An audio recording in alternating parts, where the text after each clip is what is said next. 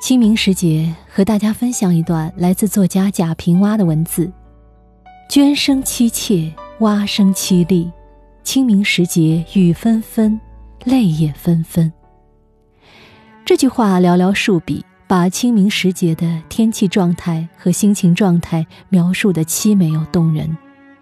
这句话的原文写的也很好，分享给大家。清明时节，各种草木疯长的同时。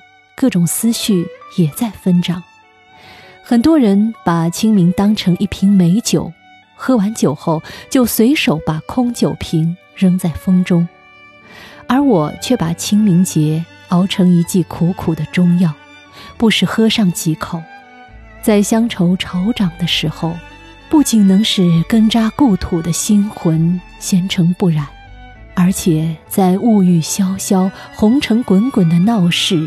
也能随天地以周旋，继日月而消长。每年的清明节都是夜雨连宵，梨花满地，风筝满天。每年的清明节，都有许多回归自然的人，一路香尘来到绿树幽篁、丛林曲水间，伴着五彩斑斓的蝴蝶自由放飞。他们在尽情释放心绪的同时，也探索到了大自然的几许哀怨。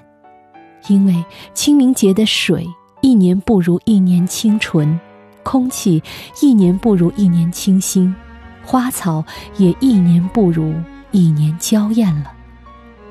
涓声凄切，蛙声清丽，清明时节雨纷纷，泪也纷纷。